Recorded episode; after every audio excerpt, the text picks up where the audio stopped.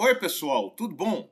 Eu sou José Carlos Pinto falando com vocês aqui no canal Falando com Ciência sobre aspectos da educação, da ciência e da pesquisa que se faz no Brasil. Um dado impressionante é o nível de ociosidade atual nas universidades brasileiras.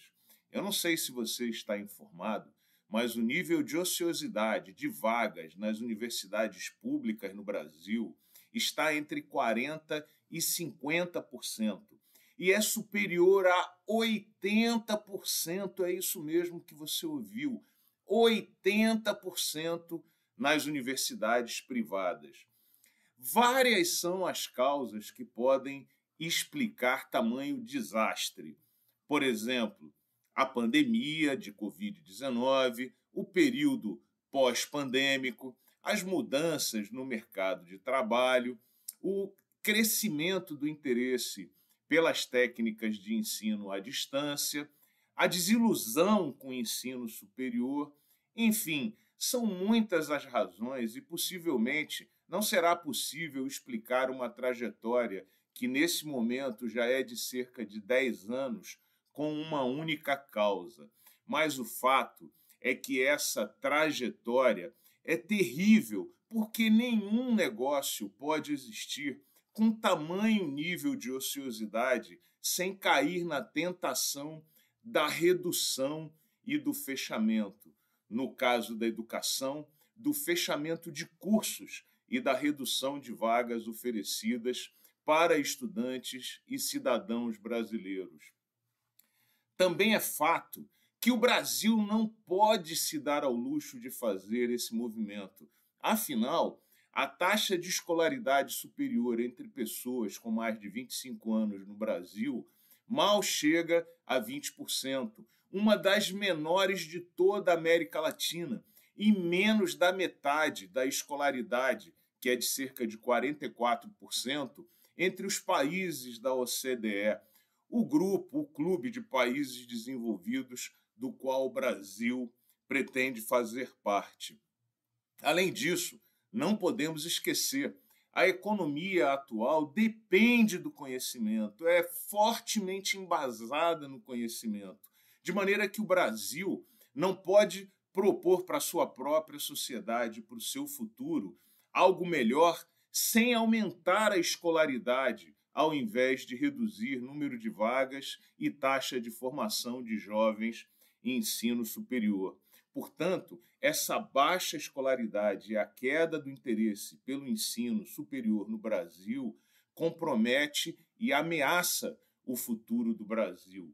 Por isso, surpreende que esse tema não venha sendo debatido à exaustão pela sociedade brasileira e, em particular, nos meios acadêmicos.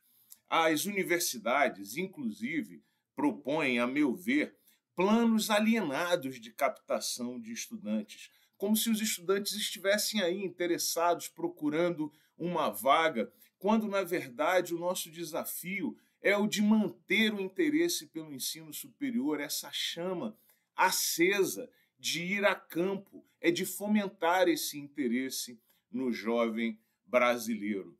Nesse cenário, essa universidade produtivista que só se ocupa com a construção dos CVLATs e com o preenchimento da plataforma Sucupira, parece que está vivendo em um outro mundo, quando aparentemente está apartada da maior parte da sociedade brasileira, em particular dos jovens mais pobres e que fazem parte das camadas sociais mais frágeis do nosso tecido social.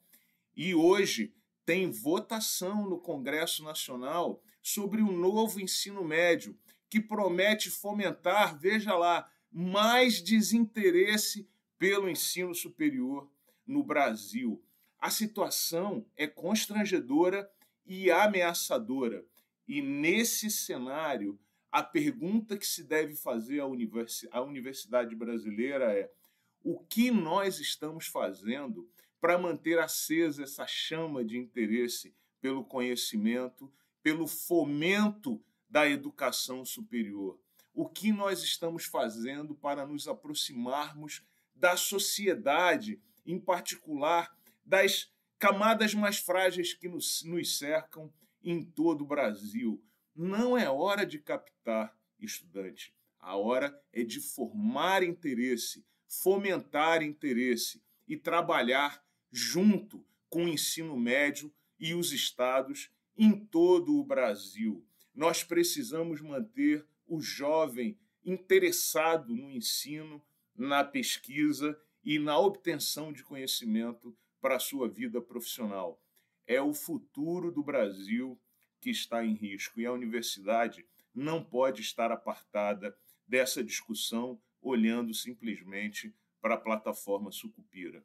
Um grande abraço e até o próximo vídeo.